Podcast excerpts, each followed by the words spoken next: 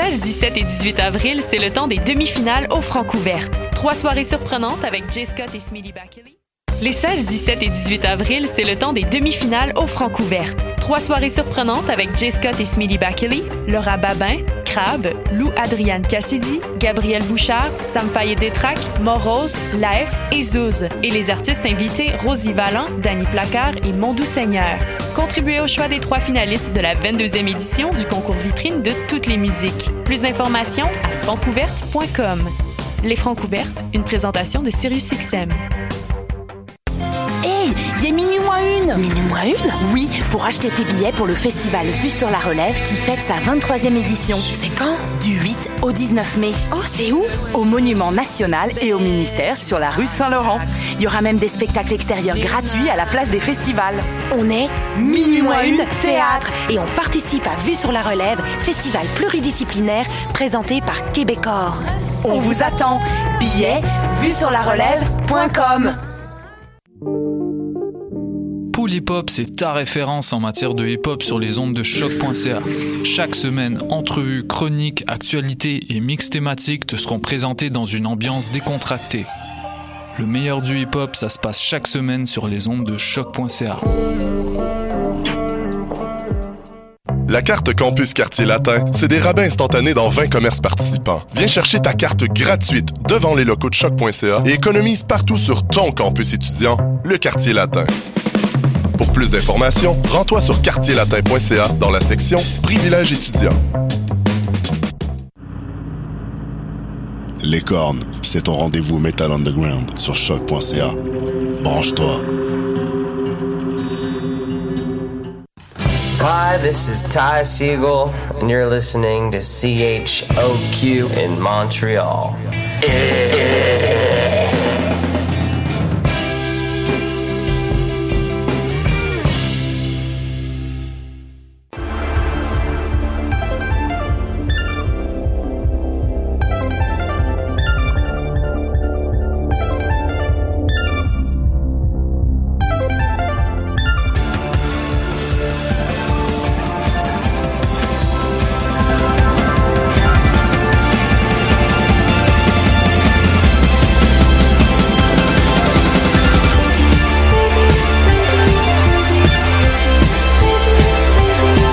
bienvenue à cette toute nouvelle émission des Amazones. Je m'attendais à un wouh! C'est comme on est vraiment nombreux en studio, ça va être drôle aujourd'hui parce qu'on a beaucoup beaucoup de gens qui ont beaucoup beaucoup de choses à dire, mais l'important c'est que ça va être très très intéressant. Je m'appelle Elisabeth et j'anime cette émission et on va présenter tous les gens autour de cette table. C'est tous des gens que vous avez déjà entendus, mais on va quand même euh, les représenter. Pour euh, commencer, on va aller vers ma gauche. Allô Pascal. Allô, ça va bien? Ça va bien toi? Oui, super. Je viens d'apprendre ce matin que je vais être tante, en fait. Ah! Mais en fait, que, en fait, c'est pas vraiment, je vais pas vraiment être tante, là, c'est mon cousin qui va avoir un bébé, mais c'est comme, euh, c'est une famille, on est super proches, là, depuis qu'on est ici, ils habitent à 5 minutes de chez nous, puis euh, ça, ça sonne mieux tante que être petite cousine, donc euh, voilà, j'ai appris ça ce matin. Félicitations. Félicitations. Ben, ben, c'est drôle. Euh, nous aussi, dans ma famille, on a des, des espèces de liens de sang qui diraient que c'est comme ça, mais que finalement, on dit juste d'autres mots parce que ça donne mieux. Oui, c'est ça. C'est cool, c'est cool, ça. Oui, oui. C'est super. Ben, félicitations. Est-ce que, euh, est-ce qu'il va être, euh, est-ce que tu vas être comme marraine Non, aussi? ben ils ont- on a quand même euh, deux cousines. Là. Mon, mon cousin a deux sœurs, donc j'imagine que ça va peut-être être parmi celles-là ou euh, peut-être euh, du côté de la, la, la mère aussi. On va, je sais pas trop, je suis pas au courant. Là, je viens d'apprendre ça ce matin, donc je sais Oh. pas. euh, Moi, j'ai un parrain puis un marraine, mais je suis pas baptisée. Oh.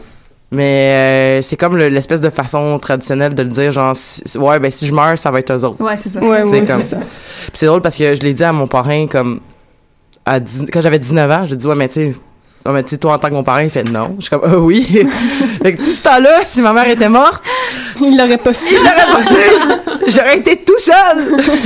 C'est à rue Jean Talon à sa Port-Cartier. Euh, OK, Euh, merci Pascal. Donc euh, mes, mes félicitations. Ben, merci. Ben, Je- pas à moi, merci. Ben, merci vous- pour la famille. Je vous souhaite un bébé en santé pour la Mhm, famille. mhm.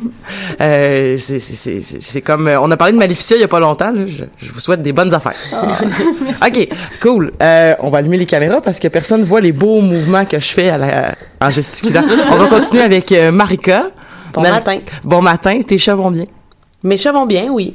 Tout se passe à merveille. T'as changé tes cheveux? Oui, pour le bal pourpre. Ah! Ouais. Moi aussi, j'ai fait ça, changer des cheveux pour des GN. Puis tu vas-tu les garder, genre, le temps que... Je vais voir, là. Je vais au jour le jour. J'ai j'ai d'autres inquiétudes en ce moment. OK. J'ai une date de, de dépôt de mémoire qui arrive à Ah, le mémoire. pas. Ouais, J'ai la même date que Marion, là, donc on est dans la même situation. hein. Bon, ben, c'est super. Ben, euh, euh, ça, ça va, Ellie? Oui, tout va bien. Super.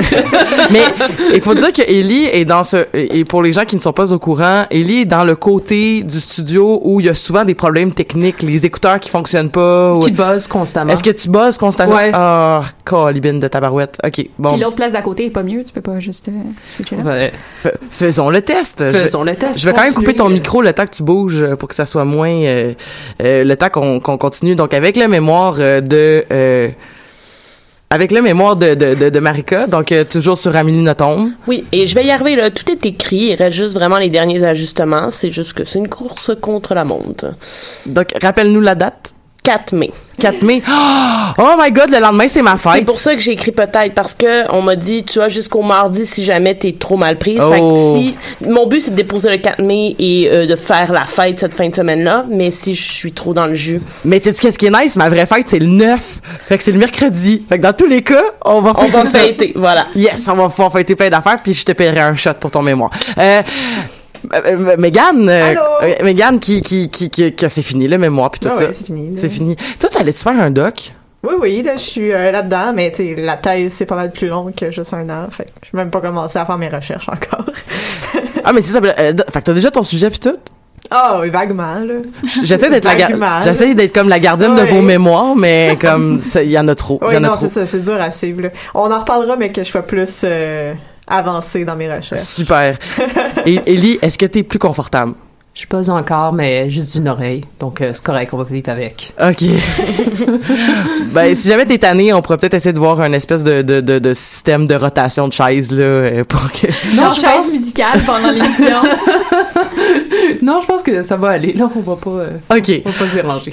OK, ben encore euh, avant de tomber euh, avant de d'être rendu à Ellie, dis-je, on va passer par Roxane Allô? qui vient nous parler aujourd'hui d'un sujet que que que t'as que t'as beaucoup t'as beaucoup d'amertume envers euh, ce qu'on va parler aujourd'hui.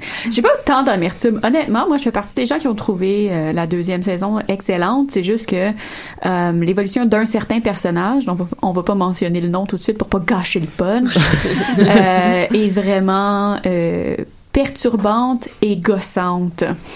Et euh, voilà, ça m'a, ça me, ça me touche particulièrement les gens toxiques. Ben mais OK, fait qu'on va pouvoir en parler euh, tout, tout, tout de suite euh, après la chronique de Ellie, mais avant on va dire bonjour à Ellie qui Allô? qui bosse d'une oreille. Juste une oreille. Mais, Juste- mais je l'ai enlevé là, ça va bien. Donc, gros rapport technique pour euh, nos auditeurs. euh, oui, bonjour. Ah, mais il va falloir faire quelque chose pour ça, là. Ça fait trop longtemps. Ça fait vraiment longtemps. Puis récemment, euh, récemment, j'ai vu un message passer. Hey, y a-tu encore des trucs qui bossent dans le studio? Puis là, c'était comme, oui! Genre comme, oui, s'il vous plaît. Do something! C'est- à- D'habitude, c'est pas si pire parce qu'on est, on n'est pas, on n'est pas six, mais là, c'est, c'est, ça avait, ça avait été chercher les passions de ce sujet-là. Donc, on est nombreuses. Donc, euh, merci beaucoup, Ellie, d'être celle qui se sacrifie à buzzer. Donc, euh, De rien. Voilà. C'est- C'est c'est un lourd poids à porter, mais d'autant plus que tu dois, que tu as le, le lourd poids de, de, de nous, euh, de nous, de nous donner une chronique aujourd'hui. oui, oui, je suis venue euh, chialer euh, à propos d'une scène précisément dans Jessica Jones. Saison 2. Saison 2, Donc- euh, l'épisode 9 euh, qui s'appelle AKA Shark in the Bath, Monster in the Bed. Euh, puis on a un, euh, Un extrait Un qui extrait. qui- Je pense que je devrais peut-être le mettre en contexte avant. Si, Euh, si tu le sens le besoin. Oui, j'en sens besoin. Donc, euh, l'extrait de une des ép- épisodes de Trish Talk. Donc, euh, on retrouve Trish euh, qui est euh, devenue accro à une drogue qu'elle a trouvée dans euh, le sac de euh, son ex Will Simpson qu'on avait trouvé dans la euh, euh, la saison précédente euh, puis que euh, Divulgateur euh, qui avait euh, qui est tué peu- dans le courant de la saison. Euh, puis c'est ça, elle trouve une drogue qui est une espèce de, pompe euh, qui lui donne la force, mais aussi qui lui donne des sauts d'humeur incroyables. Et euh, donc, durant l'épisode, est en train d'avoir une entrevue avec l'auteur d'un livre qui s'appelle Gluten Freedom, puis elle s'emporte sur la superficiali- superficialité. Super. Superficialité, ouais. Ouais, merci. Voilà. De son émission. Donc, euh, c'est ce qu'on va écouter à l'instant. Est-ce qu'on écoute les deux minutes au complet? On peut. Est-ce qu'on peut prendre un moment juste pour faire des trigger warnings généraux? Parce que là on a déjà parlé de, de consommation et, et de, de drogue, Euh, donc Oui. euh, consommation de drogue, trauma, agression sexuelle, euh, je pense que c'est les trois auxquels je pense en ce moment. Violence physique violence et physique, meurtre. oui meurtre aussi. Donc, Euh, qui, sont, qui, qui sont pas pour l'extrait qu'on va écouter, mais pour l'émission en général d'aujourd'hui. Ouais. Ouais. Ben, il en parle un petit peu dans l'extrait. OK. C'est ce que je l'ai juste mentionné. Allons, euh, allons écouter donc l'extrait de Trish Talk. Going against the grain. We were discussing the dangers of gluten, and I'm wondering if you can tell me how many people die each year from celiac disease? Oh, it's not a, a direct cause of death. Your book says gluten can mean life or death. I didn't mean that literally, but gluten causes inflammation in the intestines, not to mention autoimmune reactions, even in people who don't have celiac disease. Gluten is the silent irritant. Doesn't get worse than that. So, would you say it's worse than uh, gun violence or what's happening in Syria? Those are certainly issues, but three million Americans are afflicted with gluten Or intolerance. sexual assault or cancer? Gluten sensitives suffer in other ways. Uh, scientists have linked a gut microbe to anxiety in the brain. Okay, all right. You clearly care about gluten very deeply, but here's the thing it doesn't matter. Diets, hair volume, space saving packing tips, none of it matters. When there's war, sex trafficking, elusive companies conducting illegal human research on kids, no less. I could go on. No, no, no, I will go on. Racism, global warming, child pornography, murder, poverty, true human suffering that too many people refuse to look at. Denial is a warm bed that no one wants to get out of, and Trish Talk is the comforter on that bed. I keep you complacent, I keep your eyes down, but you know what? This show is bullshit. I've been spouting bullshit. Wake up, people, face the truth. Bad shit happens every day, and every single goddamn person has the power to do something about it, so do something. I'm going to, starting with throwing off the covers and getting the hell off this shitty show. I quit. Yes! OK, pour ceux qui n'ont pas le visuel, parce qu'ils n'avaient que l'audio, euh, c'est c'est vraiment intense. Là, genre, elle a l'air, elle, elle a l'air euh, pour vrai, euh, les cernes en dessous des yeux, elle a l'air épuisée, elle a l'air euh, extrêmement fatiguée. Euh, on sait comment les drogues fonctionnent, même si c'est une drogue fictive, là, quand même, là, c'est, c'est comme, tu sais, ça a souvent tendance à nous, euh, à nous donner un gros boost, euh, mais le, plus le boost qu'on nous donne est, énorme, plus la remise en, la remise sur pied est, est longue et douloureuse. C'est souvent ce qu'on dit en toxicomanie, mais elle a l'air complètement là comme à, à- dépassée là puis euh, elle, elle a physiquement l'air mal aussi là. Mais je sais que c'est pas le sujet.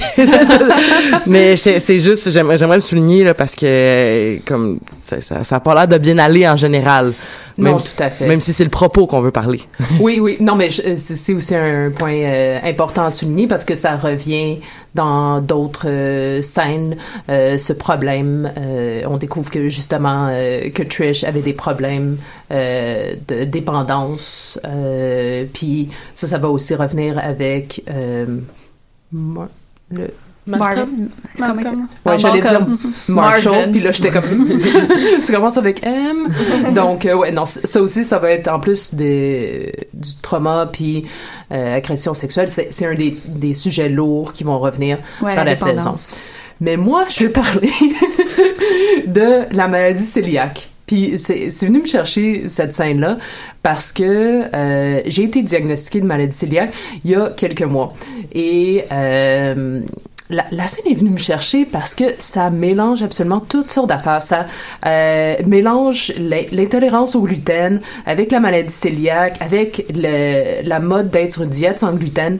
Puis là, je me suis dit, j'en entends tellement des jokes sur ça que ce serait peut-être un petit fun de faire un petit mise Mhm. au point. Et, et, et tout ça mélangé, pas de la bouche de Trish, de la bouche de la de l'autrice, en Oui. fait, qui est présentée, là, qui dit qu'il qui a écrit un livre là-dessus, là, tu sais, qui nous dit, oui, mais il y a tant d'Américains qui sont de la euh, gluten intolerant, puis c'est comme, ouais, mais c'est pas la même chose que la maladie. Non, tout à fait, parce que euh, quand c'est, on parle de maladie cœliaque, c'est une maladie auto-immunitaire qui a une réaction euh, avec des globules qui va, qui va, dans le fond, le corps va s'attaquer en présence de gluten. Tandis que si on parle d'intolérance, euh, il va avoir des réactions, oui, peut-être gastrique et, tout ça, mais il y a une absence d'anticorps, puis il y a aussi euh, l'absence de ce qui va être peut-être un des euh, effets les plus dangereux de la maladie cé- cœliaque, qui est l'atrophication des villosités intestinales qui sont essentiellement, c'est dans l'estomac, euh, c'est comme des petits doigts que quand euh, les euh, aliments passent et les nutriments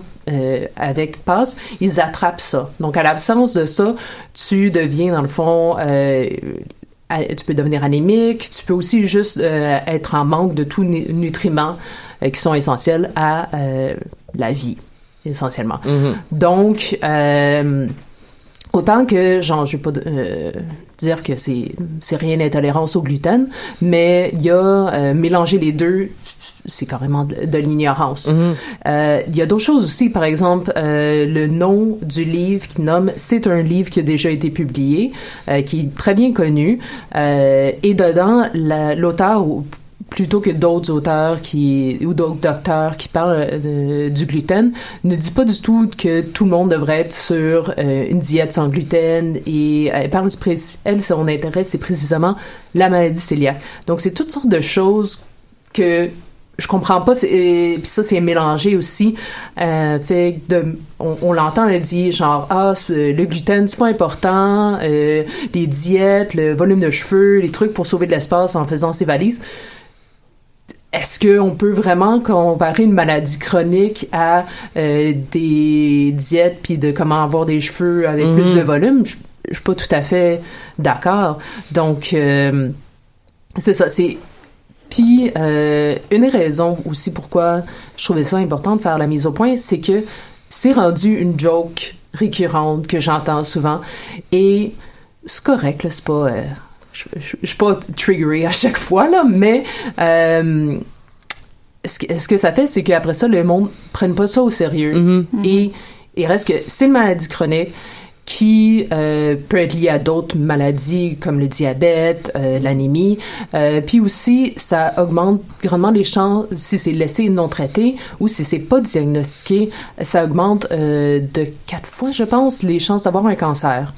Donc, de dire que personne ne meurt de, du gluten, euh, en effet, comme l'auteur dit, pas directement, mais on peut en, en effet en mourir des complications liées à une diète avec Mm. gluten si on est cœliaque. Euh, C'est- drôle ce que tu dis. Euh, c'est pas drôle, mais je- c'est une façon, c'est une façon, une façon de parler là, dans, dans le sens que, euh, tu sais, par exemple, un, un choc anaphylactique, c'est instantané, c'est euh, impressionnant, donc on, on prend beaucoup au sérieux ce genre de de de, de, de problématiques-là de santé parce que la personne va avoir un effet négatif instantané, puis là comme ah il faut tout réagir tout de suite, tu sais, on va pas rire de quelqu'un parce que il est allergique mortellement aux arachides, tu sais.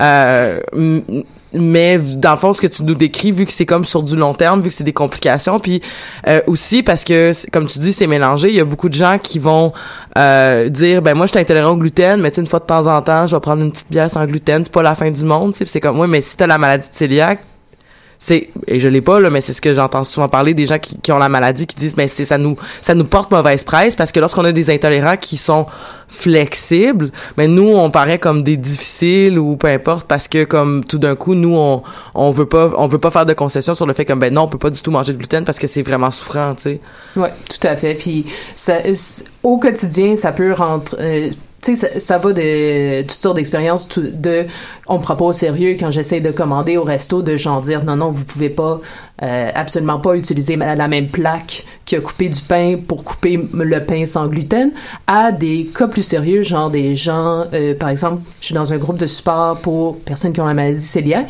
et euh, des mères qui sont en bataille dans le fond avec leur ex parce que eux le, le gars il croit pas que en ça la maladie cœliaque puis c'est l'enfant qui l'a puis donc lui lui dit ah non mais tu sais je vais lui en donner un petit peu puis il va gagner une intolérance à donc il revient genre à chaque de chacune des fins de semaine malade comme l'enfant revient malade comme un chien pendant des semaines parce que ça reste en plus quand t'es cœliaque. C'est pas juste une, réaction in- instantanée puis après ça tu c'est ça peut rester dans le système jusqu'à deux semaines euh, que tu peux être malade.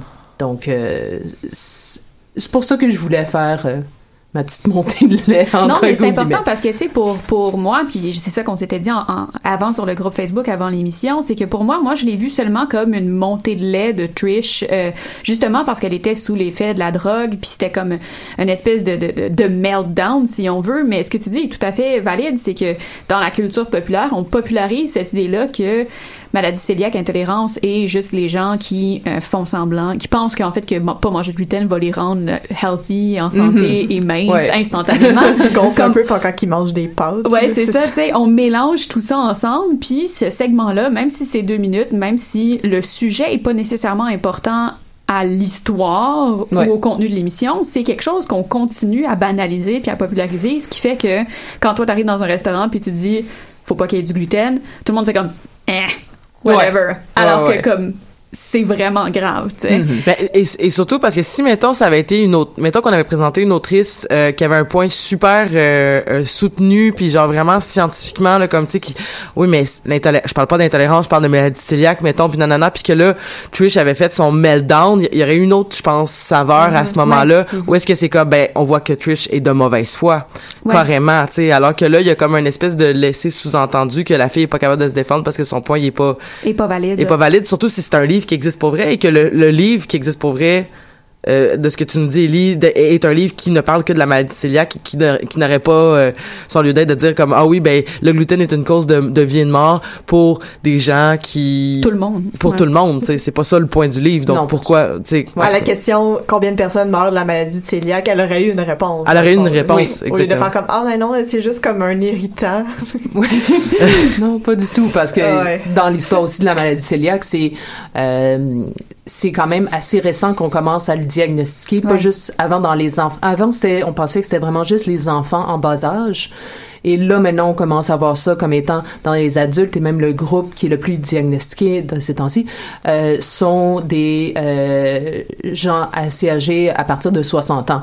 Donc, qui là, ça c'est encore plus dangereux parce que Mhm. s'ils l'ont eu pendant des années, les risques que il y ait des- cancers et des complications qui euh, suivent, euh, c'est dangereux, évidemment. T'imagines, et les gens que ça fait comme 60 ans qui mangent du pain blanc, euh, pomme, euh, tu sais, parce que c'était comme ben la mode il y a comme 40 ans. T'imagines, ils ont mangé ça toute leur vie, puis ils se sentent comme de la merde depuis comme toujours. Mm. Puis là, on commence à faire comme ah, oups, c'était une maladie dans le fond. c'est ça. Mais t'as un cancer. tu sais, c'est un peu euh, ouais. ouais. Ben, ben, ben, merci. Puis si jamais vous écoutez l'émission puis vous sentez que vous avez des symptômes puis ça peut être lié au gluten, ben allez consulter. oui. Donc euh, ben merci beaucoup Ellie de nous avoir parlé de ce sujet-là ce matin. Euh, en, bon ben là si vous aviez pas encore compris, on parle de Jessica Jones saison 2 qui est sortie sur Netflix il y a quelques semaines, euh, qui était sortie je Le crois 8 pour mars. le 8 Le mars 8 pour la journée de la femme. Beaucoup de gens ont salué ça comme étant du génie. Euh, genre- même pas remarqué. mais, mais bon, je, je, moi, j'ai pas écouté personnellement Jessica Jones. Ça, c'est pas venu me chercher la première saison. Puis je sais que bon, c'est. Alors, ce sera pas une émission où je vais beaucoup participer en termes de, de, de contenu, mais peut-être que je vais vous poser des questions où je vais être la bonne personne pour dire comme, hein, de quoi vous parlez? Je ne sais pas qui est cette personne. euh, mais euh, voilà. Donc, euh, Jessica Jones qui est sortie le 8 mars, donc il y a un peu plus d'un mois. Par quoi commencer? Quel est l'enjeu de la saison 2? Oh my god. Mais en fait, c'est une bonne question. Oui. parce que, en fait, C'est un peu flou. Mais en fait, je dirais c'est quand même tenté très difficilement de se remettre de, justement ces traumatismes. Puis la, saison 1 qui avait... Euh, ben en fait, non, la saison 1 aussi essayait de se remettre de ses traumatismes avec Killgrave, puis comment est-ce que Jessica finalement s'était libérée de, de, son emprise. Euh, saison 2 continue un peu là-dessus, puis justement on voit qu'elle deal vraiment mal avec ça. Puis tous les autres personnages aussi, à leur manière, ont quand même un, un, un c'est pas vraiment un choc post-traumatique, mais ils doivent dealer avec euh, le avec des traumas chacun de leur côté, mais c'est aussi, je pense, on voit comment est-ce que tous ces personnages-là, surtout les, les femmes, sont comme en colère. Fait que c'est Mhm. après le, le, le traumatisme, c'est la colère face à ça. Puis justement, euh, autant Trish, euh, dont on voulait parler, que Jessica, que la... la spoiler Robert, alert encore, mais la, la mère de Jessica aussi. Ouais. Euh, Jerry aussi. Jerry, exactement, c'est ça. Donc, euh, je pense que la colère, c'est pas mal un- une thématique de la saison 2. Mais il y a aussi le fait, les critiques ont été euh, majoritairement négatives parce que contrairement à la première saison, il n'y a pas d'antagoniste Mhm. principal à la deuxième saison. Ouais. Tu sais, dans la première saison, on avait Killgrave, on avait Kevin. c'est ça son nom. Il s'appelle Kevin. il s'appelle Kevin. C'est Kevin Killgrave. Ouais. Kevin! Kevin. Ouais, même Killgrave, c'est lui-même qui s'était, qui a décidé son nom, là. C'est pas, euh, C'est pour avoir un nom badass. Mais c'est ça, il y avait un antagoniste, il y avait quelque chose contre quoi se battre. Mais une fois que cet antagoniste-là est disparu, c'est chacune des personnages, chacun, même Malcolm est inclus Uh-huh. là-dedans, essaie de vivre avec son trauma et de se reconstruire. Fait que c'est plein de petits subplots, c'est plein de petits euh, de petites histoires qui s'entrecroisent, c'est très chaotique comme format et ça fait que c'est dur à suivre parce que justement, il y a pas il a pas une ligne directrice sauf Jessica Jones qui essaie de trouver le bonheur, c'est comme tout est un peu flou. Mais c'est ça, c'est, je pense Ah. que chacun des personnages est son propre antagoniste.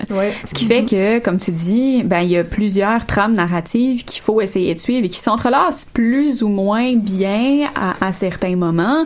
Euh, Il y a des trames qui s'entrelacent quand même mieux, c'est-à-dire celle, par exemple, de, de, de Trish et de Jessica qui, bon, sont, sont entrelacées de manière directement dans le scénario. Mais tu sais, Jerry, euh, plus ou moins, euh, Malcolm, même chose. Tu sais, c'est comme, oui, c'est, c'est intéressant, mais chacun des personnages est son propre antagoniste euh, et essaie de trouver un antagoniste dans les autres personnages, puis ça fonctionne plus ou moins. Puis je pense que ça fait partie aussi de pourquoi j'ai aimé l'émission, c'est que à partir du moment où il faut que tu deals avec tes propres problèmes, puis que tu te rends compte que ton problème est pas externe, t'essaies toujours de te, de te rattacher puis de trouver une cause qui serait externe à toi.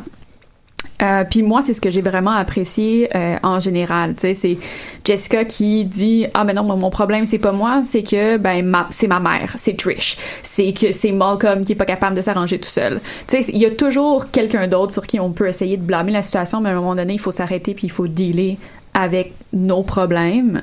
Euh, puis moi, j'ai trouvé ça super intéressant la manière dont ça a été euh, traité, même si c'était un petit peu chaotique par moment. En fait, personnellement, moi, après 10 épisodes, je pensais que la série était terminée. Netflix m'a donné le- l'espèce de, sais, d'écran de fin de série, là, genre, ah, vous pouvez regarder telle émission aussi. Fait que je pensais que c'était terminé, puis je me suis rendu compte deux semaines plus tard, en lisant un article, que comme, oh mon dieu, mais j'ai pas vu ça, j'ai pas vu ça. Fait que je me suis rendu compte qu'il me manquait trois épisodes, mais tellement la saison avait été chaotique, je pensais que l'épisode 10 était la fin, même s'il n'y avait pas de conclusion à quoi que ce soit, parce que je pensais que ça faisait partie du concept, tu sais. Tellement c'est un peu euh, n'importe quoi dans la structure euh, narrative, là, en fait.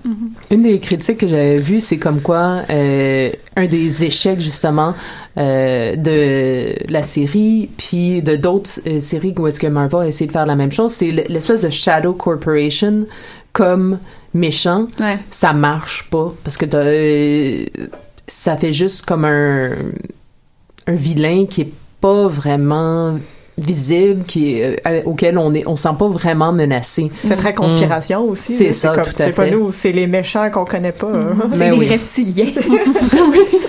c'est Day. Ouais, c'est ça. Ben, justement, je pense que on va pas trop en parler, mais la série Iron Fist jouait beaucoup là-dessus, puis Ouais. Defenders aussi, puis ça doit être entre autres pour ça euh, que, que c'était pas super bon. là. Iron Fist, c'est horrible, mais bon, on, un autre cause débat. de Iron Fist. Oui, aussi, aussi. Mais euh, Fait que dans le fond, le méchant de Jessica Jones 2, c'est Iron Fist. Non. ça, c'est ce que j'ai compris. Non, le, méchant, Non, non. le méchant du MCU, c'est Iron Fist. mais euh, non, en fait, c'est ça. Au début justement, euh, le, la, la, on voit qu'il y a un personnage qui justement qui a une force surhumaine, puis on pense que ça va être ce personnage-là l'antagoniste, mais on se rend compte finalement que c'est la mère de Jessica que tout le monde croyait morte. Mais encore une fois, elle aussi a été euh, comment dire, a été euh, génétiquement modifiée. génétiquement modifiée par une espèce de justement corporation sans sans euh, sans visage humain Mhm. vraiment. Mais cette piste-là est rapidement abandonnée aussi. Il me semble que le- le- le- l'entreprise ou Mais la corporation, est pas- ça, finit par être un individu Mhm, qui est très très, c'est- comme très très restreint. Et lui aussi a ses problèmes. Et c'est ça aussi le fait qu'il n'y a pas d'antagoniste principal, c'est que chaque personne est à la fois un protagoniste et un antagoniste. Tu sais, Mm. Jessica fait des choses bien. C'est aussi son, c'est son conflit éternel, savoir si euh, elle est une héroïne ou simplement une vilaine, mais elle le sait pas encore. Mhm. Fait que c'est vraiment le questionnement qui revient souvent. Puis justement, ça- c'est encore ouais. plus euh, accentué avec sa mère qui, Ouais. je pense qu'elle se voit dans sa mère parce que là, sa mère qui a des, des problèmes de, de d'humeur, si on veut, justement. contrôler C'est ça. euh, Donc, elle tue. Puis là, Jessica vient de tuer Kilgrave à la fin de la saison 1. Donc, elle se demande, est-ce que, justement, je vais continuer dans cette voie-là ou est-ce que j'ai une manière de- d'être euh, rédom- euh, je sais pas comment dire. Avoir la rédemption. Oui, avoir la rédemption, c'est ça. Mais Donc, es-tu d'ailleurs euh, un, Mhm. un homme, euh, en fait un gardien de prison qui est cruel avec sa mère? Ben, en fait, qui a, qui a poussé au suicide aussi plusieurs. Ouais. euh, oui, oui, oui. plusieurs Je veux dire, c'est une personne horrible, Mhm. là, tu sais, naturellement. Mais, euh, mais elle le tue par accident, mais elle le tue quand même. Puis ça l'affecte beaucoup d'avoir Mhm. tué quelqu'un qui n'était pas, tu sais, qui est pas Killgrave, qui est pas nécessairement, je veux dire, un vilain de manière. Chaotic Evil. Ouais, euh, c'est ça. Ben, un vilain public aussi, c'est un, un vilain privé, là, donc c'est quelqu'un qui euh, justement pousser beaucoup de femmes au suicide et euh, par la torture psychologique et physique. Mhm. Donc, tu sais, c'est un autre genre de vilain, mais vu que c'est pas Kilgrave que comme la ville de New York au complet savait qu'il était un méchant, Mhm. c'est quoi l'ambiguïté pas juste ça, Kilgrave, la seule manière de l'arrêter justement, c'était de le tuer parce que à cause de son pouvoir Mhm. ou de, de neutraliser son pouvoir aussi probablement, mais ce qui avait pas l'air possible euh, rapidement. Alors que l'autre personnage, le gardien de prison, il est juste humain, il a pas de pouvoir, donc évidemment, la, la- en fait, il me semble. J'imagine, elle aurait probablement averti la police, il y, aurait Ouais. eu... Ou pas, parce que Ouais, c'est un c'est gardien ça. de prison, C'est puis vrai, euh, le, système de justice Non, est, c'est ça. complètement scrap. Mais il y avait quand même d'autres manières de l'arrêter que le tuer, donc ça, Ouais. ça doit être aussi pour ça. Moi, euh, je vais donner un peu mes impressions parce que je ne suis pas une très grande fan de la saison 1. Euh, j'ai pas beaucoup aimé ça euh, et j'ai déjà donné les raisons euh, pour lesquelles j'étais venue à l'émission de la saison 1. Retourner à l'épisode de je ne sais plus. Ça fait un petit moment, oui. puis j'ai joué un peu l'avocat du diable. Pardon, j'ai un chat dans la gorge. Donc, et la saison 2, j'ai adoré ça beaucoup. Et j'ai lu beaucoup de critiques négatives avec lesquelles j'étais pas trop d'accord. Entre autres, euh, pour euh, certaines raisons que vous avez nommées, c'est-à-dire euh, toutes les, les petits arcs qui sont euh, seuls. Moi, j'ai moi j'ai aimé ça. Surtout l'arc de Jerry. Moi, j'ai adoré l'arc de Jerry. Je trouve que c'est l'actrice, c'est la meilleure actrice de la série pour moi. Elle elle offre une performance incroyable dans son rôle. Puis elle, on passe par toute une gamme d'émotions. On on l'admire pour plusieurs raisons. On la déteste pour d'autres. On a pitié d'elle à certains moments. Et même lorsque je, je me disais, oh mon Dieu, j'ai tellement d'empathie pour elle. Et là, après, je me disais, ben non, c'est juste une manipulatrice. Pourquoi tu as de l'empathie envers ce personnage-là? Donc, je trouve que ça, euh, d'aller euh, de façon comme ça, euh, un peu parsemer des histoires ici et là, moi j'ai apprécié ça euh, parce que euh, Jessica, moi je, je je la trouve pas sympathique. Je sais que c'est pas ça le but non plus, euh, mais euh, dans la saison 1, j'avais un petit peu de la misère à m'accrocher à elle. Je l'aimais pas beaucoup. Et là, dans la saison 2, je, je l'ai trouvée euh, bien meilleure comme actrice aussi, mais tout le, le filon détective, justement le fait qu'elle court après le labo. Euh, et pour moi, c'est ça l'enjeu, en fait, euh, de la série, qu'elle tente de reconstruire un peu ce qui s'est passé entre son accident et son réveil avec les pouvoirs. Moi, j'ai trouvé que là, on voyait vraiment le talent de détective de Jessica et euh, toute l'intrigue avec Malcolm aussi. Mais euh, selon moi, le- le- la meilleure intrigue de la de la saison demeure la relation entre Jessica et sa mère. J'ai trouvé que le personnage d'Alissa faisait une grande différence et pour euh, plusieurs raisons que vous avez déjà nommées, c'est-à-dire la question du meurtre de euh, tuer pour le bien de tous, par exemple tuer Kilgrave, et on voit que ces questions-là avaient déjà été soulevées à la saison 1 par Jessica, mais là ça le dilemme revient à cause d'Alissa parce qu'Alissa tue beaucoup et euh, ça a un impact direct sur Jessica qui se se, qui commence à se poser les mêmes questions, comme tu disais, puisque que c'est sa mère. Mais il y a d'autres questions aussi. La question de devenir une héroïne ou de redevenir une super-héroïne. Euh, Alissa est beaucoup là-dedans. On pourrait être ensemble, on pourrait Mm-hmm. combattre le mal et tout ça. Donc, je trouve qu'elle ramenait des questions qui, qui avaient déjà été soulevées, mais dans une, dans une nouvelle twist. Puis, euh, je, je- je pense que ça m'a donné le goût de, de- en fait, d'aller lire les BD et tout ça, juste à cause de ce personnage-là qui redonnait du pep, je trouvais, à la série, euh, sans que Kilgrave soit là. Parce que tout au long, j'ai attendu que Kilgrave revienne. J'avais vu David Tennant dans les, la distribution, donc je savais qu'elle allait revenir. D'ailleurs, je trouve que la façon dont on le fait revenir était très intelligente. C'était excellent. C'était, je trouve, un des meilleurs épisodes là, à ce Oui. moment-là. Et j'ai vu plusieurs critiques négatives par rapport à, à cet épisode-là. Contexte euh, non-initiés? Ce qui arrive, c'est que, euh, en fait, euh, David Tennant, qui était Kilgrave dans la première saison, est décédé, mais il revient euh, dans un moment de détresse psychologique pour Jessica, pour, euh, en fait, il joue le rôle... imaginaire. C'est ça, il joue le rôle d'une espèce de, de conscience que euh, Jessica serait une mauvaise personne, serait euh, une meurtrière. Puis il vient en se dédoublant, lui chuchoter à l'oreille que ben il faut qu'elle accepte qu'elle est une meurtrière, puis que ben c'est ça qu'elle fait tuer, puis elle a des pouvoirs pour une raison, puis qu'il faut qu'elle accepte qu'elle est une mauvaise personne. Fait que dans le fond, c'est comme l'espèce de, de, de fantôme euh, de, en fait de la mauvaise personne qui viendrait lui souffler à l'oreille qu'elle ne fait que euh, en fait être la mauvaise personne qu'elle a essayé de tuer. Mais Euh, c'était bien fait parce que aussi ça montrait vraiment de façon très visuelle les traces du trauma qu'elle a Ouais. vécu avec Kilgrave parce que il apparaît la première fois quand on l'a déjà mentionné quand Jessica tue par accident le gardien de prison. Puis là il dit ah, elle essaie de se trouver un- un- une, une, une façon de s'en sortir parce qu'elle est comme ah shit j'ai tué quelqu'un. Puis là il y a Kilgrave qui apparaît puis il dit ah, make it look like an accident. C'est comme, fait semblant que c'est un suicide. Fait que là, il- là c'est comme tous ces, ces anciens patterns qui ressurgissent et tout ce trauma-là qu'elle a vécu avec Kilgrave qui lui a fait faire ça déjà dans le passé. Fait qu'on on, on plonge un petit peu plus là-dedans dans, dans tout ce qui était dans la saison 1, mais qui restait très superficiel. Là, on est vraiment rentré dedans. Puis c'est à ce moment-là que, justement, cette conscience-là, cette voix intérieure-là, on sait pas si c'est sa voix à sa- voix personnelle qui se, se justement qui, qui se dit euh, non t'es une mauvaise personne. Ou si c'est les résultats des années de trauma qu'elle a vécu avec Kilgrave qui ressurgissent sous le visage de David Tennant là.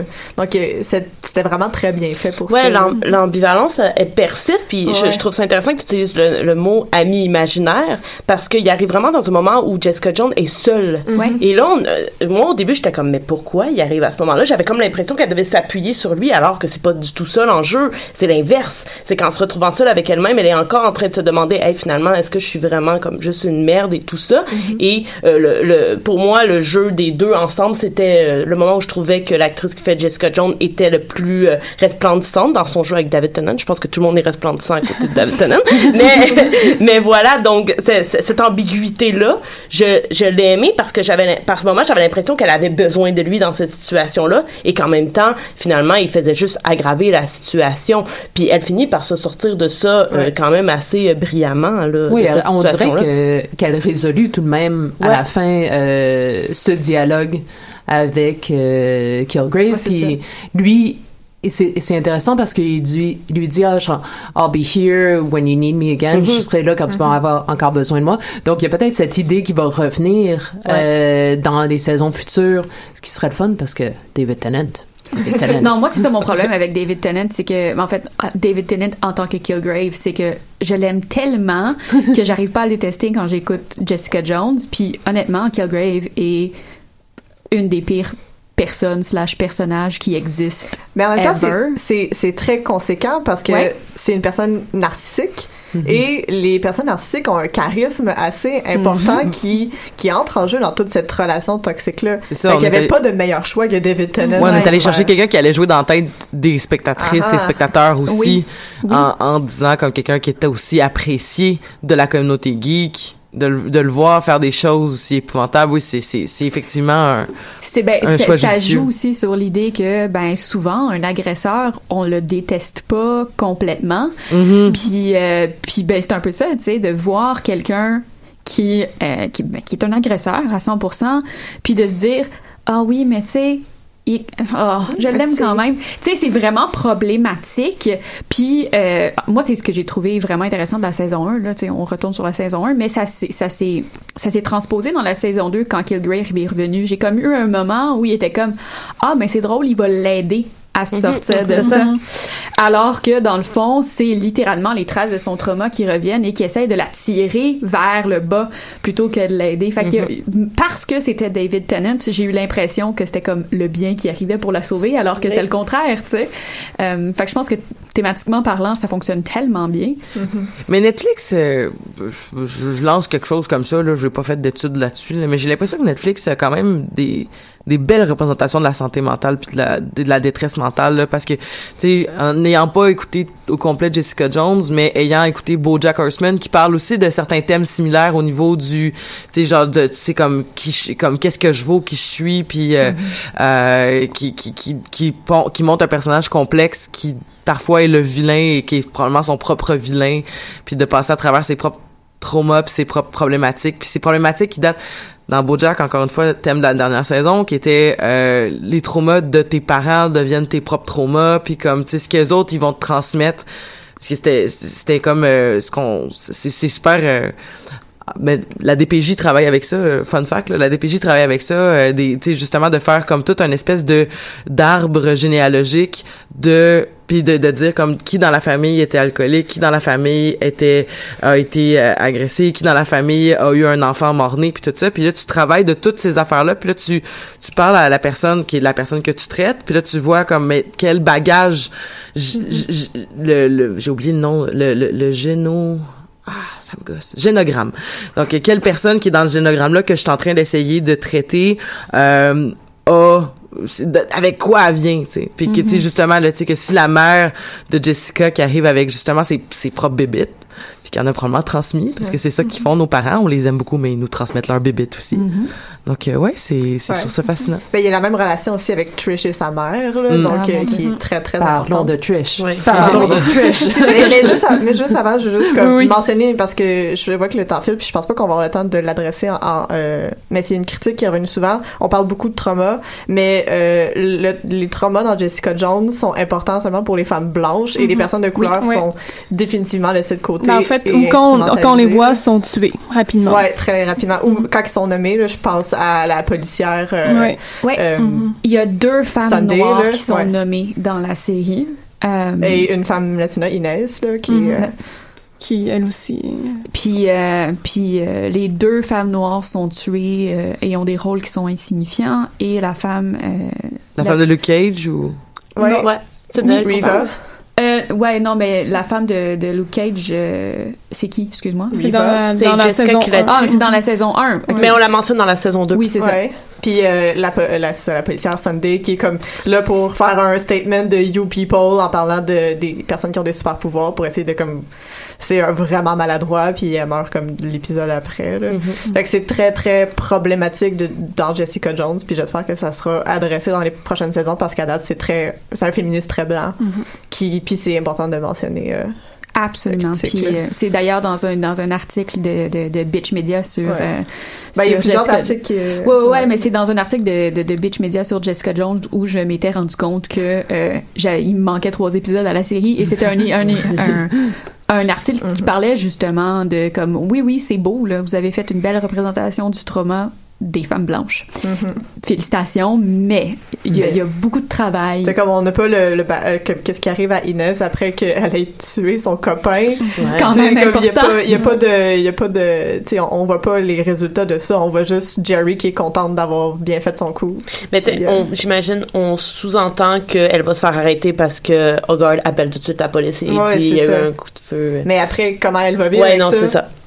Peut-être saison 3. Voilà. Mais là, on peut parler de Trish. mais là on peut parler de Parce que je pense que ça va être. euh, Mais on parle, on parle, euh, c'est intéressant, on parlait des, des relations familiales. Euh, puis il y a quand même un, un double, un, un double sens aux relations familiales dans le cas de Jessica Jones parce que euh, bon, les parents de Jessica Jones euh, sont supposément morts dans un accident de voiture. Elle a perdu toute sa, fa- toute sa famille et est adoptée par euh, Trish also known as Patsy. Mais ça, Et ça- par sa mère. Par la mère. Et donc, elle est avec euh, Dorothy, qui est la mère de Trish et Trish. Euh, donc, pour elle, Trish est véritablement sa sœur. Elle la considère comme étant une sœur. Et là, euh, sa mère revient à la vie presque littéralement. Où, et, en fait, on apprend que sa mère était pas morte tout ce temps. Et donc, Jessica doit dealer avec le fait que euh, elle a sa, sa mère, avec qui elle a pas grandi, ben, en fait, qu'elle a pas vu depuis, je sais pas, 10 ans. 17 ans. Ouais, 17 17 ans. est encore en vie et donc est là. Donc, elle a un lien de sang qui existe encore. Mais euh, il y a aussi Trish, qui est sa sœur adoptive, qui veut tuer sa mère et qui la déteste. Fait qu'il y a comme cette espèce de double... Qui veut tuer la mère de qui? de De Jessica. Jessica. Ok. Mais j'ai trouvé intéressant aussi que on montre comment Jessica a beaucoup idéalisé sa mère, puis finalement tu te rends compte que la mère est quand même, ça, ça, euh, Alissa, c'est ça, il me semble, Elle- c'est quand même une figure tragique. Elle était malheureuse dans son mariage, elle était pas capable de d'aller travailler. Tu sais, je pense qu'elle dit elle a sacrifié sa carrière parce que son mari voulait pas déménager ou je sais plus trop, puis euh, ça allait pas bien. Donc même Jessica, tu penses qu'elle a quand même une relation idyllique, euh, c'était une, une famille puis tout, puis sa mère disait non, t'étais, t'étais adolescente, là, tu voulais pas me parler, puis t'as pas changé du tout en fait. Puis alors que Jessica attribue son sa personnalité actuelle à, à la mort de ses parents, c'est ça. Ça, c'est un classique quand on perd quelque chose, Ouais. d'idéaliser ce qu'on a perdu. là. Mhm. Donc euh, voilà, c'est juste que là, en plus, c'est une double claque parce qu'en plus de savoir qu'elle est en vie, finalement, c'est pas euh, l'idéal à- auquel elle s'attendait. Mais c'est surtout comme pourquoi t'es pas venu me voir avant? Elle pouvait pas, là. Ça s'explique là, ouais, dans Ouais, la ouais. série, là, mais voilà. Non, c'est ça. sur Trish. non, non, non, c'est ça. Et donc, Trish. Trish elle-même a une relation qui est assez malsaine avec sa mère. Sa mère qui est son agente et qui espèce qui vit un peu en, en, en procuration à travers Trish et qui euh, qui fait tout pour euh, qu'elle ait une carrière. euh, en fait, elle veut vendre sa fille. Elle veut vendre sa fille. Le branding de Trish est plus important que Trish elle-même. Ça, ça, c'est arrivé dès l'enfance de Trish aussi, Ouais. quand elle était Patty, une idole jeunesse. Euh, Et on pensait qu'à la saison 1, Trish allait être capable de s'émanciper un peu de sa mère, mais on voit rapidement au début de la saison 2 que c'est pas le cas, euh, qu'elle revient constamment à sa mère, qu'elle lui donne d'autres chances. euh, et il y a cette espèce de, de cycle des relations toxiques qui s'installe rapidement. Malcolm euh, a une relation toxique avec Jessica, Trish a une relation toxique avec à peu près tout le monde avec qui elle a des relations. Euh, Jerry avec Inez, euh, ça va ça va se créer une relation qu'elle pense étant saine mais qui est toxique. Euh, donc c'est quand même quelque chose qui revient rapidement, mais Trish est définitivement la personne la plus toxique de la série. Je lance ça comme ça si Ouais. vous voulez. Vous non, mais il y a obstiner le, avec moi. ouais. Il y a comme tout le, le- parce que en fait c'est vite dit de même là, mais c'est parce que le le la trame narrative autour de Trish dans la saison 2, c'est le fait qu'elle est comme elle jalouse beaucoup les pouvoirs de Jessica parce que elle dit Jessica toi tu as le pouvoir de changer les choses, le pouvoir de rendre le monde meilleur puis tout ce que tu fais c'est boire du whisky. Alors moi j'aimerais ça avoir des pouvoirs et j'aimerais ça être super comme toi, mais euh, fait que là c'est qu'elle va le faire avec un autre psychotrope. Ouais, exactement. Puis qui lui donne un espèce de boost. C'est, c'est genre une drogue militaire là, qui donne un boost, puis ils ont des super réflexes. Là. Mais elle le fait euh, passer comme étant du care pour Jessica Mhm. en fait ce qui est problématique au début tu sais elle dit euh, au départ qu'elle veut euh, dénoncer l'organisation qui euh, qui a modifié les, les, les gènes de Jessica pour lui donner ces super pouvoirs là et qu'elle veut en fait avoir un closure pour Jessica puis Alors que c'est c'est clair que Jessica ne veut absolument Mhm. pas ça. Non, Et exactement. Elle pousse constamment Jessica à retourner vers son trauma, puis en disant comme quoi non mais il faut, faut que tu en parles ça. Euh, puis je, trouvais ça intéressant justement de voir le lien entre euh, euh, comment on réagit au trauma. Puis au début, on pense que ah, Jessica a cette relation malsaine, puis ben, clairement, c'est elle est alcoolique, elle a des sauts d'humeur, tout ça. Mais en même temps, Trish qui se fait paraître comme si elle, elle a résolu ses traumas. On voit en avançant la saison que absolument pas, que c'est ça revient ses problèmes de dépendance inhérentée, ses problèmes aussi avec sa mère. Euh, de- Ses problèmes avec son, il me semble, son, son Griffin. agent. ouais. Ah oui, ok. Avec ouais. l'homme aussi, elle a des ouais, problèmes. c'est ça, l'homme qu'elle qui, avec qui elle aurait eu une relation quand elle était mineure, Ah donc oui, c'est pas, Ouais. le, le consentement est vraiment flou aussi, on sait pas trop, puis elle, elle le recontacte. Puis il me semble, c'est peut-être même à partir de ce moment-là que elle commence à, à, à se retourner vers sa mère aussi, j'ai l'impression, si je me souviens bien. Euh, oui, ben en fait, c'est pour euh, avoir accès à cette personne-là qu'elle elle Mhm. va parler à Oui, sa mère ça. pour avoir euh, savoir où il est, avoir son numéro de téléphone, Mhm. quelque chose comme ça. Puis là, tu vois, je pense que c'est le seul moment où sa mère a l'air euh, authentiquement euh, inquiète pour sa fille, je pense. Ça, c'est les, les problèmes de dépendance qui reviennent. Ouais. Puis comme, je t'ai traité quand t'étais jeune, on va refaire ça maintenant, il n'y a pas de problème. Mhm. Puis, euh, mais en même temps, sa mère est comme. Ouais, ouais, ouais. Elle, l'instrumentalise. Mais ce qui est intéressant, c'est que tu mentionnes tout ça, puis j'ai l'impression que euh, quand on les quand on les met un après l'autre, maintenant dans les mêmes 30 secondes, je me rends compte à quel point, ok, Trish est peut-être pas si- elle est une personne terrible, mais c'est peut-être pas si pire que ça en ce sens que il y a tout ça avec quoi elle peut pas dealer. Mhm. Elle a jamais été capable de dealer à cause de un million de circonstances, puis ça ressort à ce moment-là, puis ça n'excuse pas son comportement égoïste, méchant, toxique, mais ça explique. Mais en fait, Mm. c'est pas, c'est pas, c'est pas que c'est un comportement méchant, c'est qu'elle ne peut pas dealer avec ça. Alors, qu'est-ce qu'elle fait? Elle deal avec les problèmes des autres. Et c'est comme ça que ça marche la toxicomanie. Oui. non, mais c'est vrai, c'est ça, c'est tout le temps ça. Je veux dire, euh, la, la toxicomanie, c'est pas une quantité, c'est pas une qu'est-ce que tu consommes, c'est euh, la relation que tu as avec la substance, puis c'est comment est-ce que tu utilises la substance pour euh, pallier au fait que t'es pas capable de régler quelque chose. Euh, ce qu'on appelle le cycle de l'assuétude. J'aime vraiment beaucoup la toxico dans la vie. Euh, mais en gros, c'est ça, c'est que mettons t'as un problème d'anxiété, t'as une multitude de façons de régler tes problèmes. Tu vas travailler, tu vois des amis, tu prends un bain, tu fumes un joint, tu prends un, un petit verre, euh, tu prends une marche, puis tout ça. Puis à un moment donné, toutes tes solutions commencent à s'estomper pour euh, et là il y en a plus de solution puis là tout ce qui te reste c'est la substance ou l'habitude mauvaise parce que tu pourrais faire ça avec euh, d'autres d'autres façons de pallier à, à cette souffrance là tu sais C'est ce que Malcolm fait d'ailleurs. Je sais pas si c'est ça que vous, que vous en alliez dire. Malcolm, euh, qui était héroïnomane, je pense, dans la première saison Mhm. et qui est clean, mais qui en fait utilise des applications comme Tinder et qui a Mhm. du, qui fait du serial dating et qui dans le fond pallie sa dépendance à la drogue par une dépendance au sexe. souvent quelqu'un qui, qui va faire un qui va devenir abstinent sans sans aller chercher l'aide psychologique ou du moins sans faire le travail sans nécessairement aller chercher de l'aide professionnelle mais sans faire le travail sur ce qui a causé l'entrée dans le cycle de la suétude va de toute façon juste prendre le problème et le le, le, le, le transférer vers un autre problème souvent des problèmes qui sont euh, une habitude de vie je voudrais, je dire en fait mais tu sais comme mettons consommer de l'héroïne, c'est mal vu en société, c'est pas bien, ça coûte cher, c'est whatever ce que les gens vont dire. Fourrer sur Tinder, ben c'est un peu plus adapté, mais tu sais, je veux dire, au final, t'es pas en train de régler la détresse qu'il y a derrière tout ça, tu sais. Changer une dépendance pour une autre. Mhm. Puis je pense que Trish, ça, en fait, sa dépendance devient rapidement sauvée entre guillemets Jessica, Euh, et, c'est comme ça devient rapidement une obsession. C'est quelque chose qu'elle qu'elle veut faire, qu'elle fait contre, euh, même si même si Jessica lui donne pas son consentement, en fait, lui retire le consentement ouvertement à plusieurs reprises. Euh, Trish continue de le faire, puis ça devient la chose qui l'obsède et graduellement au cours de la série, l'obsession devient justement de euh, d'avoir des pouvoirs de super-héroïne qui ressemblent à Jessica et elle va même jusqu'à mettre sa vie en danger euh, pour pour en acquérir.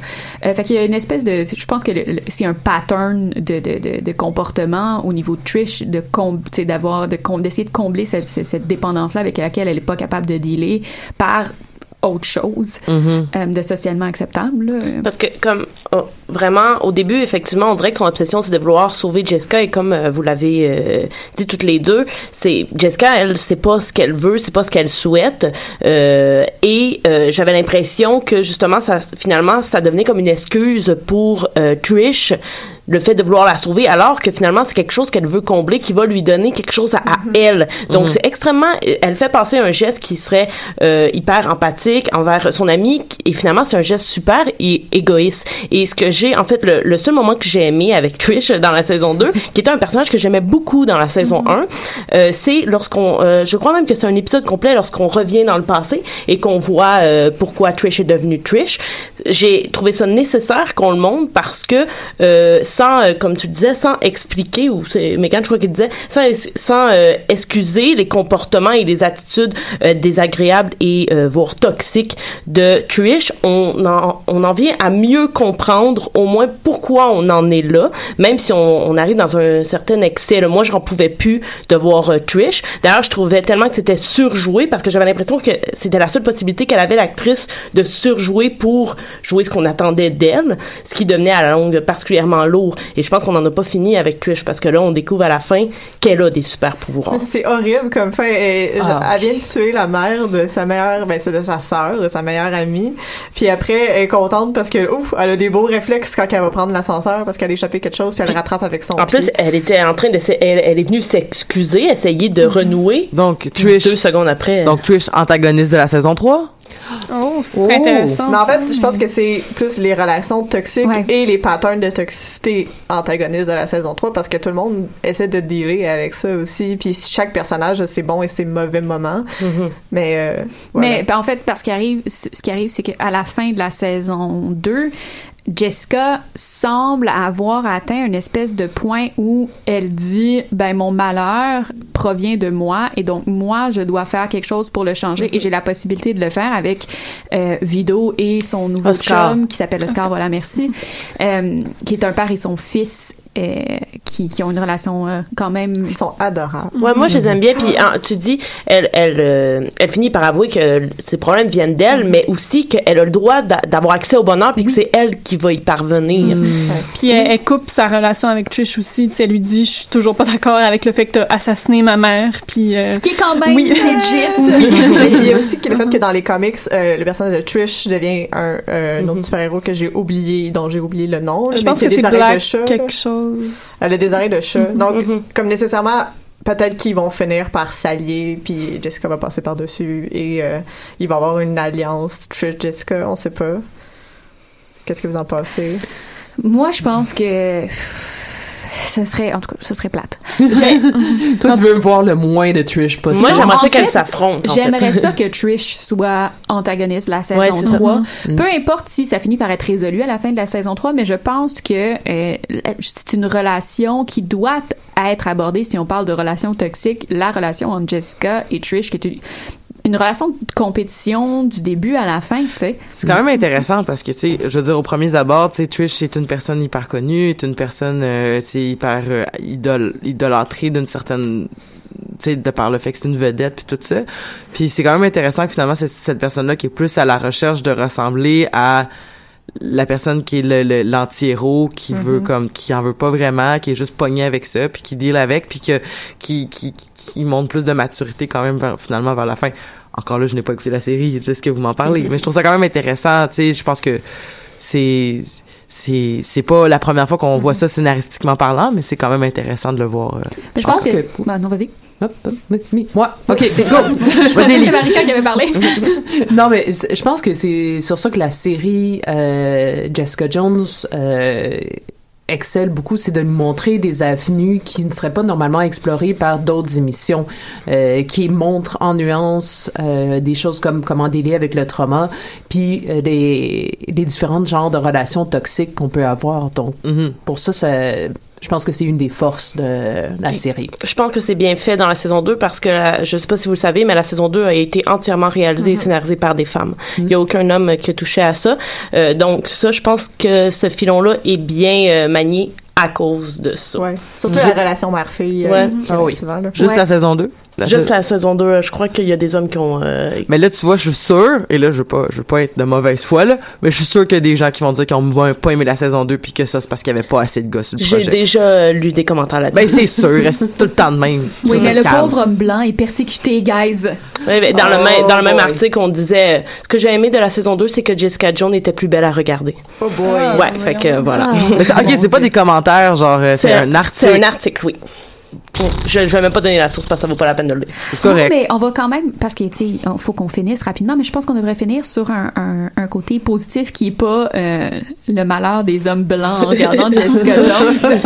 Euh, je pense que ce que la saison 2 a bien fait, c'est vraiment d'explorer euh, l'évolution des personnages et euh, comment on peut, là c'est sûr que c'est très romancé parce que c'est une série de super-héros, mais comment on peut euh, dealer avec les traumatismes, avec son passé, euh, et aussi se donner le droit d'être heureux avec le personnage de Jessica. Puis moi personnellement, c'est ça que j'ai le plus aimé, c'est qu'à la fin, elle dit tu sais, oui, j'ai tout ça derrière moi, puis je vais continuer à être là, mais j'ai quelque chose dans mon présent qui me permet d'accéder à une certaine forme de bonheur. Puis j'ai pas besoin d'avoir, tu sais, quelque chose d'idéalisé et de parfait. J'ai ces personnes-là. Puis j'ai le droit d'avoir ce bonheur-là. Euh, puis c'est quelque chose, c'est, c'est, quelque chose que, que j'ai apprécié euh, énormément. Je sais pas si vous avez. euh, Oui. Oui, c'est une belle note pour finir la, Oui. la saison. Et c'est une belle note de finir cet épisode euh, des Amazones. Donc, euh, rapidement, en faisant le tour de table. Merci beaucoup, Élie, d'avoir fait la chronique et d'avoir été avec nous. Merci, Roxane. Merci, Megan. Merci, Marika. Merci, Pascal. Euh, ça fait plaisir. Euh, on se retrouve la semaine prochaine pour parler de C'était la, c'est la diffusion. de l'épisode de Montréal Joue. Alors, on va aller écouter ça. Et euh, ben pour l'instant, on se, on se quitte. Et je vous souhaite une très belle semaine, une dernière tempête de neige. Puis après, c'est fini. Puis voilà. Donc, à bientôt.